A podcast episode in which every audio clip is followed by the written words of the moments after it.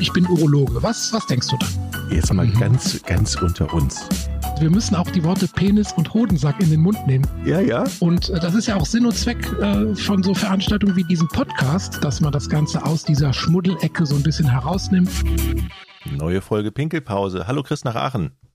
Hallo Jochen. Ich habe mich sehr auf diese Folge gefreut, denn ähm, die letzte Folge fand ich schon unglaublich spannend. Es ging ja um die Roboter-OP und ähm, du durftest ja bei zwei robotergesteuerten Operationen dabei sein. Das war ja auch immer schon Wunsch von dir, dass du da sagst, hey, ich möchte mal sehen, wie sowas aussieht, ne?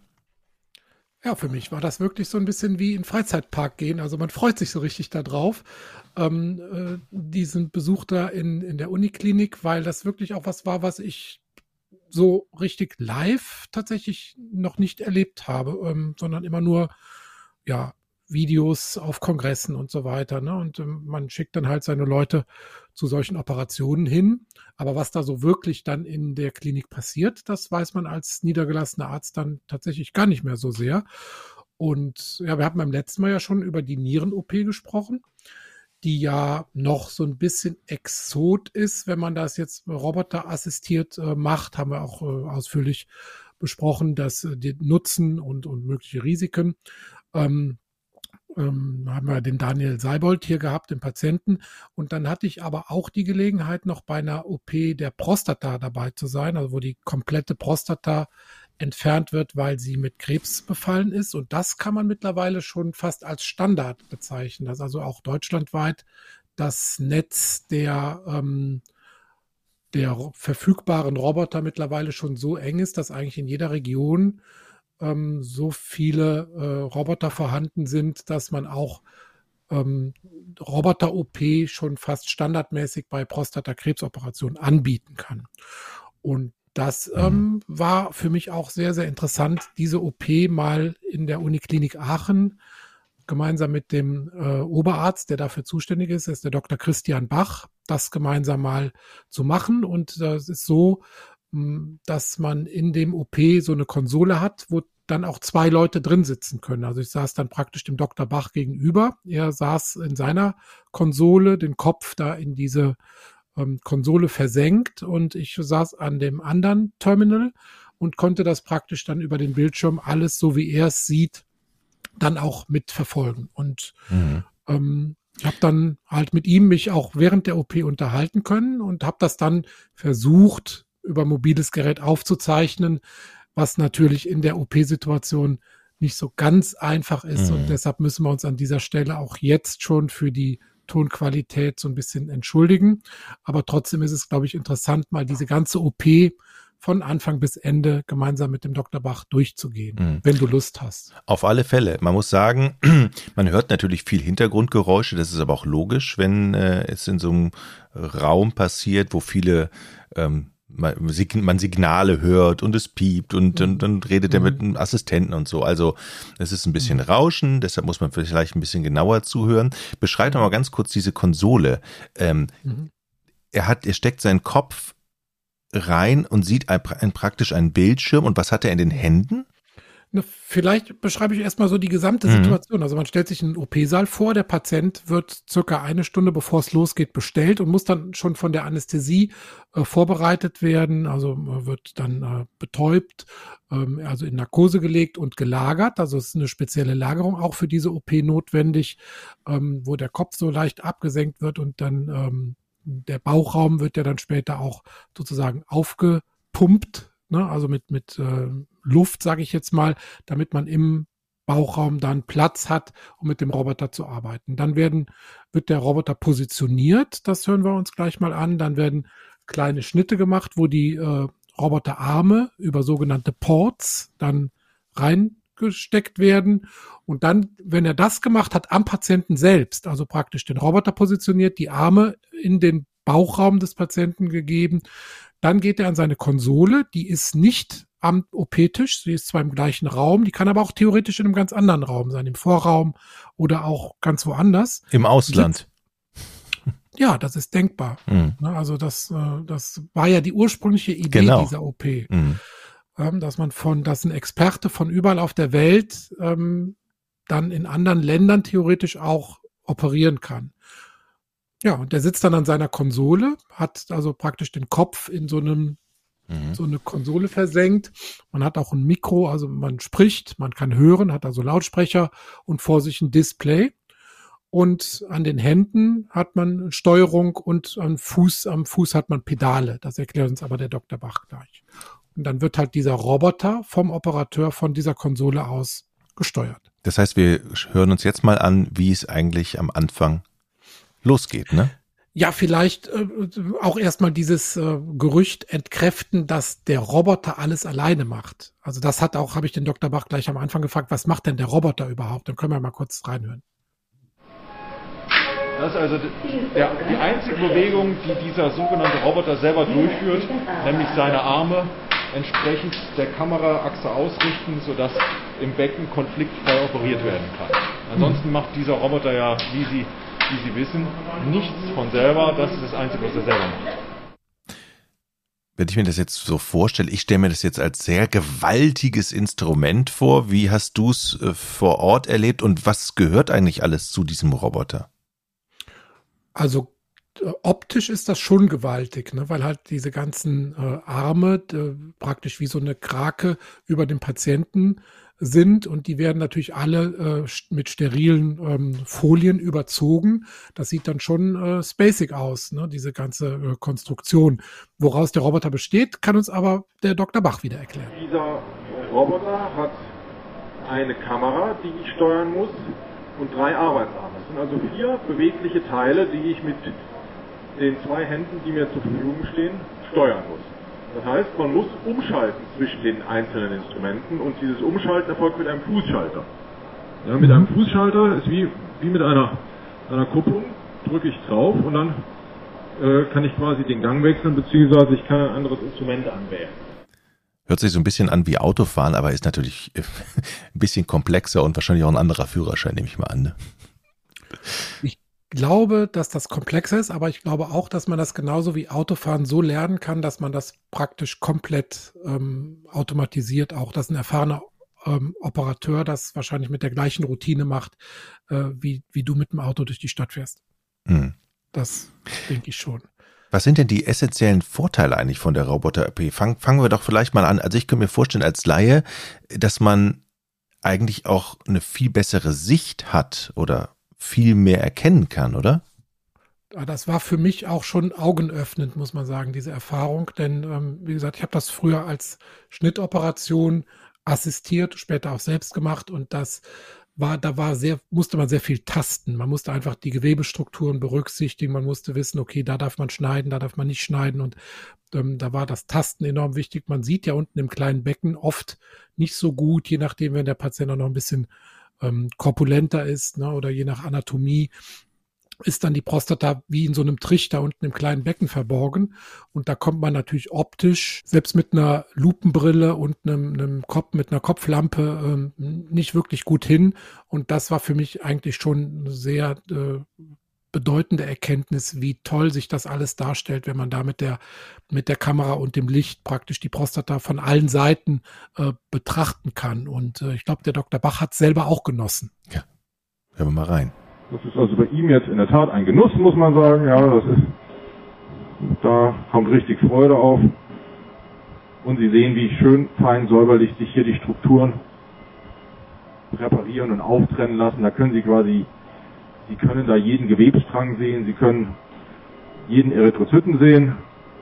Ja, wenn man überlegt, wie wir früher die Samenblasen amputiert haben sozusagen. Eben. Rausgepopelt. Ja. Und hier kann man es wirklich, man, man kann es, gucken Sie an, man kann die, Wahnsinn. kann jede Alveole sehen, ja, jede Fettgewebszelle. Ähm, ja. Das ist einfach schon, schon fein. Unglaublich, ja. Also großer Vorteil, dass man eine sehr gute Sicht hat. Was ich mich jetzt gerade mal gefragt habe, ist der Patient mit dem Roboter jetzt komplett allein oder ist da noch jemand dabei, eine Schwester oder ein Helfer? Das habe ich dir bis jetzt verschwiegen. Genau, es gibt noch zwei, Pers zwei Personen am Tisch selber, am OP-Tisch. Das ist einmal eine ähm, Assistenz, in dem Fall war es die OP-Schwester, und es gibt noch einen Assistenzarzt, der bei Bedarf die Instrumente wechselt. Ja, man muss ja schon mal statt der Pinzette dann eine Schere nehmen oder, äh, ne, oder einen Faden einspannen. Und das macht am Tisch dann jemand, der halt ähm, dann durch diesen Pocht dann äh, das alte Instrument entfernt und ein neues Instrument dann da reinbringt und der auch den Sauger bedient. Das heißt also, wenn sich Gewebe, äh, Blut oder irgendwie Wasser im äh, Körper sammelt, was die Sicht erschwert, wird das dann weggesaugt. Also der Assistent am Tisch spielt dann durchaus auch eine, eine große Rolle. Das Ganze ist wirklich eine Teamarbeit. Gut, jetzt haben wir das gemacht, die eine Seite, jetzt machen wir die andere Seite und der Dr. Hammert weiß natürlich auch, ohne dass ich es ihm dauernd sagen muss, wo er wann mit dem Sauger zu sein hat. Das ist jetzt bei ihm unauffällig, aber wenn ich einen anderen Assistenten hätte, der das nicht so gut wüsste, dann müsste ich dauernd Anweisungen geben und äh, das ist quasi ähm, die Engländer haben einen Spruch dafür. You make it look easy. Ja, und das bringt, das bringt auf den Punkt. Wenn es leicht aussieht, ist es im Regelfall nicht so, weil es tatsächlich leicht ist, sondern weil alle Beteiligten so gut zusammenarbeiten, dass es dann am Ende leicht aussieht. Es ist vergleichbar mit einem, mit dem, was in einem mittelgroßen Flugzeugcockpit passiert. Ja. Ja, da kommen die Operateure beziehungsweise die Fachleute ins Schwärmen, du ja auch. Ähm, wenn ich das jetzt aus Patientensicht mal betrachte, was bringt mir denn eigentlich das wirklich so eine Roboter-OP? Hat das nur Vorteile? Naja, es geht ja jetzt nicht darum, dass äh, der Operateur da seinen, seinen Spaß hat bei der Operation, sondern es muss den Patienten auch tatsächlich dann unterm Strich einen Vorteil bringen. Und die Frage habe ich natürlich dann dem, dem Dr. Bach auch gestellt. Wo liegen denn jetzt de facto die Vorteile? Das ist ja ein, ähm, das ist ja ein messbarer Vorteil ähm, der Roboterchirurgie, dass es weniger Blutverlust gibt. Ja, und das ist ja das, ähm, das ist ja einer der Gründe, aus dem immer noch diskutiert wird über die Vorteile der Roboterchirurgie, weil die messbaren Vorteile, die tatsächlich messbaren Vorteile sind, ähm, sind eher softe Vorteile. Also weniger Blutverlust, schneller, weniger Schmerzen, schnellere Erholung. Ähm, ja, die eigentlichen Vorteile sehe ich jetzt gerade, nämlich einfach diese wahnsinnige Sicht, die Vergrößerung, genau. die Dreidimensionalität, die Ruhe mit den Instrumenten, äh, das ist ja, für mich ist das eine Offenbarung tatsächlich. Ja, es ist eine Offenbarung und äh, nee, vergessen Sie nicht, die radikale, offene radikale Prostatektomie, die wurde halt über die Jahrzehnte perfektioniert, mhm. während die Roboterchirurgie noch relativ frisch ist und ähm, es trotzdem geschafft hat, innerhalb von kürzester Zeit gute, standardisierte, nachvollziehbare Ergebnisse zu bringen. Mhm. Und dieses Gerät, das wir haben, dieser, äh, dieses Werkzeug ist einfach ein ganz hervorragendes Werkzeug, um diese Art von Chirurgie durchzuführen. Mhm. Und ähm, es gibt bisher wenige randomisierte Studien, also Studien, wo ähm, äh, die offene Chirurgie der Prostata mit der Roboterchirurgie verglichen wurde. Und es gibt eine nennenswerte aus Australien, wo ein junger Chirurg, der gerade aus einem Trainingsprogramm kam, ähm, dieselben Ergebnisse erzielt hat wie der erfahrene Seniorchirurg aus dem äh, aus demselben Krankenhaus. Und äh, von Gegnern der Roboterchirurgie wird gesagt, ja, Moment, da konnte ja gar nicht nachgewiesen werden, dass ein Vorteil für die Roboterchirurgie ähm, besteht, aber jemand, der diese Studie richtig zu deuten weiß, der kann natürlich verstehen, dass ähm, ein Chirurg, der schon tausende von Eingriffen, offene Eingriffen hinter sich gebracht hat, einfach durch seinen Erfahrungsschatz per se sehr gut ist und dass es ein junger Chirurg, der gerade aus dem Trainingsprogramm kommt, mit diesen Ergebnissen aufnehmen kann, das spricht doch für diese Technologie, die wir hier haben. Bei dieser ganzen Prostata-Geschichte ähm, haben ja auch viele immer Angst, äh, hinter inkontinent zu werden oder an Urinverlust zu leiden und so. Wie sieht das denn äh, jetzt bei so einer Roboter-OP aus? Hat die da eventuell auch Vorteile? Das glaube ich ganz bestimmt, denn äh, wie gesagt, man sieht die Strukturen einfach des Beckenbodens, wo ja der Schließmuskel integriert ist, die sieht man einfach sehr schön. Man kann ähm, die Harnröhre sehr sauber präparieren, kann also einen schönen Harnröhrenstumpf auch unten stehen lassen Und ähm, ja, ich habe natürlich auch gefragt den, den äh, Dr. Bach, was er jetzt zum Thema äh, Kontinenz, also Urinverlust, äh, aus seiner Erfahrung da berichten kann. Die Frühkontinenz ist besser. Ja. Die Frühkontinenz ist auf jeden Fall besser, das sehe ich immer wieder. Mhm. Ähm, viele Patienten, ähm, die dafür die Voraussetzungen mit sich bringen, die, die, relativ jung sind, die relativ schlank sind, die von mir aus vorher schon Beckenbodentraining gemacht haben und die auch jetzt kein Hochrisikokarzinom haben, wo man noch eine spezielle OP-Technik anwenden muss. Bei denen zieht man den Katheter raus und die sind unmittelbar danach kontinent. Mhm, kann ich mir ja, das, vorstellen. Das ist, das ist immer mal wieder so, Natürlich gibt es immer, immer wieder Ausnahmen. Mhm. Ja, da weiß man nicht, woran liegt das. Warum ist der jetzt nicht kontinent? Ja, der erfüllt alle guten Voraussetzungen und es gibt immer mal wieder Patienten, da zieht man den Katheter raus und denkt, uiuiui, das wird vielleicht bei dem ein bisschen schwierig, weil der Patient ist vielleicht etwas beleibter oder etwas älter und dann ein Risikokarzinom der ist, und hat den Katheter länger als fünf Tage gehabt und unter Umständen sind die dann auch sofort kontinent. Also man kann zwar Hinweise finden, es gibt aber keine allgemeingültige, immer wieder anwendbare Regel. Jetzt haben wir ganz viel über die Vorteile gesprochen, aber mal Hand aufs Herz. Jetzt ist es ja so, wenn ich mir das vorstelle, äh, der äh, ähm, Kollege sitzt an der Konsole, hat aber ja keinen direkten Kontakt zum Patienten, weil der liegt ja im anderen Zimmer. Ähm, hat das nicht irgendwie auch Nachteile? Ich konnte mir das auch schwer vorstellen, weil wenn man offen operiert, sind die Hände das wichtigste Instrument. Und äh, dieser, dieses Fühlen, dieser Tastsinn, der fällt ja bei dieser OP weg.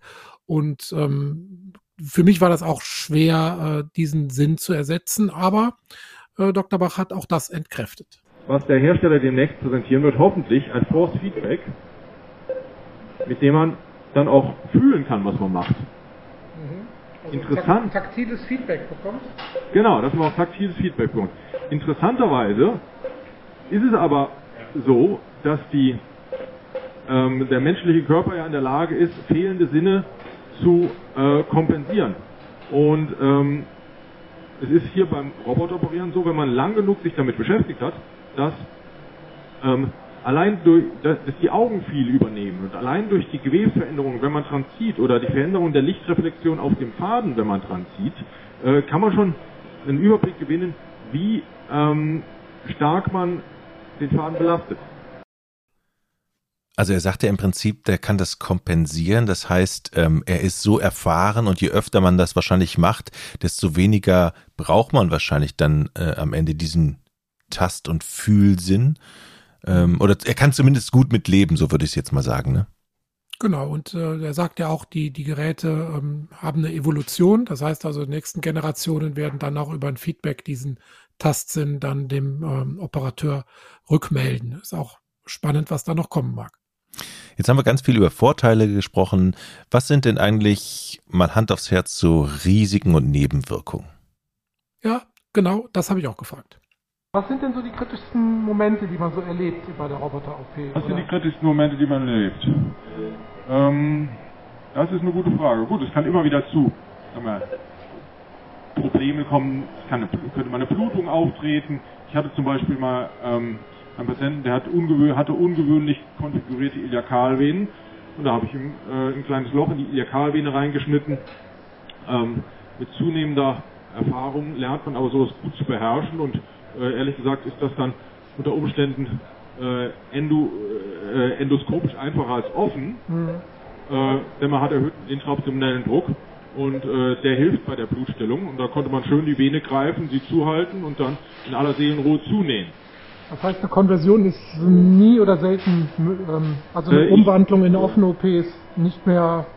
Also extrem, extrem selten kommt ja. es zur Konversion zu einer offenen OP. Ähm, es kann sogar, es kann dazu kommen, wenn man den Einstieg nicht schafft, wenn man von vornherein feststellt, nachdem man den ersten, den Kameraport reingemacht hat, ja. da sind so viele Verwachsungen, da komme ich nicht, äh, da bekomme ich mein System nicht installiert. Dann kann es zu einer Konversion kommen. Ähm, ansonsten ist das mittlerweile mit zunehmender Erfahrung auf allen Seiten, auf zunehmend auf der Seite der Anästhesie und auch auf Seiten der Operateure extrem selten geworden. Also kann eigentlich jeder gefahrlos operiert werden, oder? Ja, das hättest du gerne, ne? Jeder und gefahrlos sind ja zwei Begriffe, die es in der Medizin ohnehin nicht gibt. Ne? Es gibt immer. Ja, aber es ist eine Roboter-OP. ja klar, also äh, ich glaube schon mittlerweile kann jeder, der prinzipiell für eine ähm, Narkose geeignet ist, auch äh, Roboter gesteuert oder Roboter assistiert operiert werden und von operativer Seite gibt's möglicherweise auch Einschränkungen, aber das kann uns der Dr. Bach viel besser beantworten. Es gibt Patienten, die sich nicht dafür eignen, aus anästhesiologischen Gründen, ja, aber die können einfach keine Kopftieflage äh, vertragen. Ja. Und die ist tatsächlich an, an, extremer, als ich mir das vorgestellt hatte, ja. Ja, wobei wir haben uns da schon gemäßigt. Mhm. Ähm, und äh, ja, an, ansonsten war es das fast. Ich habe schon Patienten operiert nach Nierentransplantation, nach Lebertransplantation, nach Gastric äh, Bypass, Bending, Herniotomie, äh, Rektumkarzinom, Hemikolektomie, also im Prinzip äh, nach Peritonitis gibt es keine, äh, gibt es eigentlich eigentlich keine Voroperation mehr, wo man es kategorisch ausschließt. Mhm. Aber es gibt natürlich immer den, wieder den Einzelfall, dass es so extrem verwachsen ist, dass man nicht weiterkommt. So, dann gib mir bitte mal den Nadelhalter. Und nach so einer OP ist man dann mh, mm, impotent? Oder jetzt mal eine blöde Frage. Äh, ja, das ist eine sehr gefürchtete Komplikation und das ist auch bei der, bei, sowohl bei der offenen als auch bei der Roboter-OP äh, tritt das immer noch häufig auf. Ähm, die entscheidende Struktur für die Potenz, die man erhalten muss, ist das sogenannte Gefäßnervenbündel. Und das kannst du dir so vorstellen, dass das praktisch links und rechts hinter der Prostata, also an der, wenn der Patient liegt, an der Rückseite der Prostata zum Penis runterläuft. Und bei der offenen Operation äh, kann man natürlich nicht um die Ecke gucken hinter die Prostata. Und das ist natürlich hier auch ein Vorteil. Man kann die Prostata anheben und kann mit der Kamera praktisch hinter die Prostata gucken und dann da sehr sauber präparieren. Und das hört sich dann live so an. Aber das geht gut ab. Ja, da muss ich so alt werden jetzt, um das mal so genau zu sehen. Genau, um endlich mal das Nervengefäßbündel so schön zu sehen. Das ist natürlich auch für so einen Urologen, dann hat man äh, zehn Jahre in der Klinik gearbeitet. Ja. Aber so eine Sicht natürlich noch nie genossen. Ja, ja, stimmt. Das ist einfach, das ist die Technologie, die das möglich macht. Und hier sehen Sie jetzt, dass das Nervengefäßbündel ist, hier ist der Nervenhalt schon gelungen auf der Seite. Weil hier kommen wir in das periprostatische Fett. Hier unten hängt das Nervengefäßbündel dran, hier vorne hängt es noch, muss noch ein bisschen, das sind immer Gefäße, die die Prostata reinziehen. Da muss noch ein bisschen abpräpariert werden. Aber auf der Seite ist das schon klar. Und wenn wir gleich die Prostata präparieren wollen, müssen wir da reingehen. Ja. Und dann machen wir das Nervengefäßmittel. Da, da kannst du aber mal bluten an der Stelle. Genau, da kannst du mal bluten, ganz genau. So sieht es aus. Hier habe ich schon ein kleines Vänchen, habe ich schon flutig gemacht, da gehen wir jetzt raus. Okay, vielen Dank, das war's. Machen wir nochmal die Kamera sauber, bitte. Ja, und wenn die Prostata dann also komplett entfernt ist, das heißt also oben von der Harnblase abgetrennt, unten von der Harnröhre und äh, praktisch an der Rückseite von den Gefäßnervenbündeln, ähm, dann kann man die als Ganzes entnehmen und dann wird die eröffnete Harnblase, die wird dann wieder so ein bisschen eingeengt am Blasenhals und die wird dann unten mit der Harnröhre wieder zusammengenäht, also wird praktisch so ein bisschen runtergezogen und mit der Harnröhre am Beckenboden wieder zusammengenäht. Und an diesem Punkt, wo praktisch die Prostata jetzt äh, komplett befreit war von den Umgebungsstrukturen, haben wir dann nochmal eingehakt. Ja, für die Zuhörer, die Prostata ist jetzt entfernt, äh, ist aber noch im Bauchraum. Ähm. So, nochmal spülen bitte. Ja, und hier sieht man auch ganz gut. Die Seite ist relativ blank, ja. Genau, aber das, die Kapsel ist. Aber das, das, gehört hier drüber, ja? Ja. Mhm. Ich da gerade so rausge. Aber die Kapsel ist intakt, ja. Die Kapsel schön intakt. Äh, hier eine kleine Vorwölbung, das könnte durchaus Karzinom sein. Ja. Aber das sieht mir sehr intakt aus, alles muss man jetzt sagen. Ja. Wie wird, wie wird die jetzt geborgen? Ähm, die wird jetzt erstmal beiseite gelegt. Aha. Und dann machen wir den äh, Bergeschnitt oder wir, wir machen den Kameraschnitt etwas größer. Alles klar. Dann geht dann, dann wird es rausgezogen. Oberhalb des, oberhalb des Nabels. Nur nicht vergessen hinterher. Genau, nur nicht vergessen. Ja, nur nicht vergessen ist gut. Ich hoffe, ihr habt, ihr habt nichts vergessen. Also im Prinzip war, war es dann erstmal durch mit dieser Operation, oder? Ja, gut, also wenn die Prostata raus ist, dann ist die Operation natürlich nicht beendet. Man mhm. muss ja dann erstmal wieder ein bisschen reparieren. Man muss also die Blase wieder neu an die Harnröhre unten dran nähen. Und damit diese Verbindungsstelle, die nennt man auch Anastomose, damit die stabil ist, wird ein ähm, Katheter durch die Harnröhre gelegt, den nennt man dann transuretralen Katheter. Und in diesem Fall hat der Dr. Bach auch einen Bauchkatheter, also durch die Bauchdecke in die Blase gelegt, einen sogenannten suprapubischen Katheter. Und warum er das gemacht hat und wie es dann nach der OP weitergeht, hat er uns auch erklärt. Sie haben ja gesehen, dass ich einen suprapubischen Katheter eingelegt habe, ja. was ja eigentlich ein, eine Seltenheit ist bei der radikalen Prostatektomie. Der Grund ist der, dass ich den transuretralen Katheter relativ schnell entferne. Ich arbeite mich darunter, ich habe angefangen mit fünf Tagen. Ähm, wenn die Anatomose, Anastomose so gut gelaufen ist wie hier, werden es wahrscheinlich nur zwei Tage sein, aber ähm, die, äh, das Zystogramm wird dann am fünften oder sechsten Tag durchgeführt und ähm, wenn die Anastomose dicht ist, wird der Urin noch einen Tag superpupisch abgeleitet und dann am siebten Tag wird der superpupusche entfernt. Wenn ich mich jetzt für eine Roboteroperation entscheiden würde, hat denn die dann auch Vorteile in der Nachsorge eigentlich? Ja, wir haben ja viele Vorteile schon herausgearbeitet, also weniger Blutverlust, weniger Schmerzen und äh, dadurch, dass natürlich, dass man weniger und kleinere Wunden hat, ist es natürlich auch in der Nachsorge für den niedergelassenen Urologen ein bisschen einfacher. Ähm, dadurch, dass die derzeit noch überregional meistens angeboten werden. Das heißt, äh, viele Patienten reisen noch quer durch die Republik und dann einem Zentrum operiert zu werden, werden dann nach drei, vier, fünf Tagen entlassen, haben aber dann noch einen Katheter. Äh, dadurch äh, bleibt meistens der letzte Schritt der Operation, nämlich die Entfernung des letzten Katheters, in der Hand des niedergelassenen Urologen. Und ähm, das war früher anders. Da waren die Patienten so lange im Krankenhaus, bis der Katheter entfernt wurde. Heute haben wir die so, sogenannte blutige Entlassung. Also es gibt ja immer kürzere Liegezeiten und immer frühere Entlassung. Äh, dadurch wird praktisch die äh, stationäre Behandlung mit der ambulanten Behandlung immer mehr verzahnt und äh, Teile dieser Nachsorge liegen dann in der Hand des niedergelassenen Urologen. Aber wenn man, wenn die Klinik gut kommuniziert mit dem Nachbehandler, dann ist das ähm, total reibungslos dann mhm. auch. Jetzt hast du dir zwei Operationen angeschaut, einmal Niere, einmal Prostata. Was hast mhm. du denn an diesem Tag für dich persönlich mitgenommen? Ja, also für mich war das tatsächlich so ein Gefühl, wie so ein bisschen wie Ausstieg aus der äh, Kohleverbrennung oder Umstieg vom Verbrennungsmotor auf Elektro. Also man hat das Gefühl, da, da ist eine, eine Generationswechsel im Gange und der ist jetzt fast schon vollzogen in Bezug auf die Prostata. Also da ist es tatsächlich fast schon Standard. Und bei der Niere ist es noch so ein bisschen die äh, Förderung des E-Autos oder der Ausstieg aus der Kohle, äh, der, der muss noch so äh, Fahrt aufnehmen, aber die Vorteile liegen in meinen Augen sehr auf der Hand und wie das immer so ist, das muss noch flächendeckend etabliert werden, die Erfahrung muss gesammelt werden und ähm, ich glaube, da ist eine spannende Entwicklung, wo wir in den nächsten Jahren noch viel, viel ähm, ja, Evolution in der operativen Urologie sehen werden.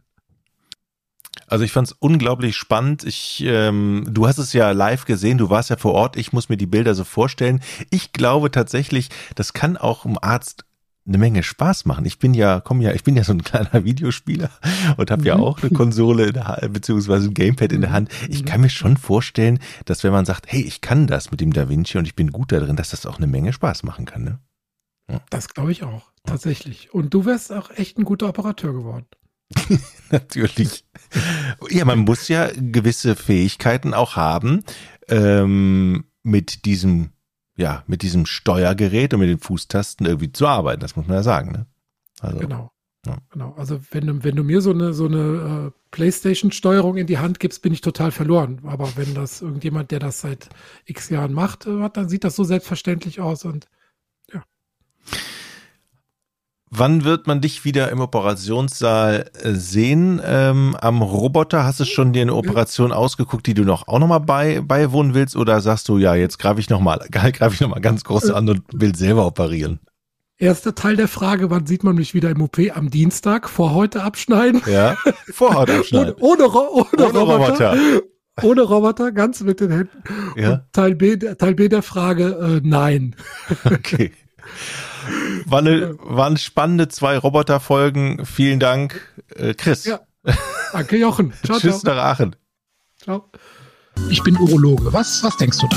Jetzt mal ganz, ganz unter uns. Wir müssen auch die Worte Penis und Hodensack in den Mund nehmen. Ja, ja. Und äh, das ist ja auch Sinn und Zweck äh, von so Veranstaltungen wie diesem Podcast, dass man das Ganze aus dieser Schmuddelecke so ein bisschen herausnimmt.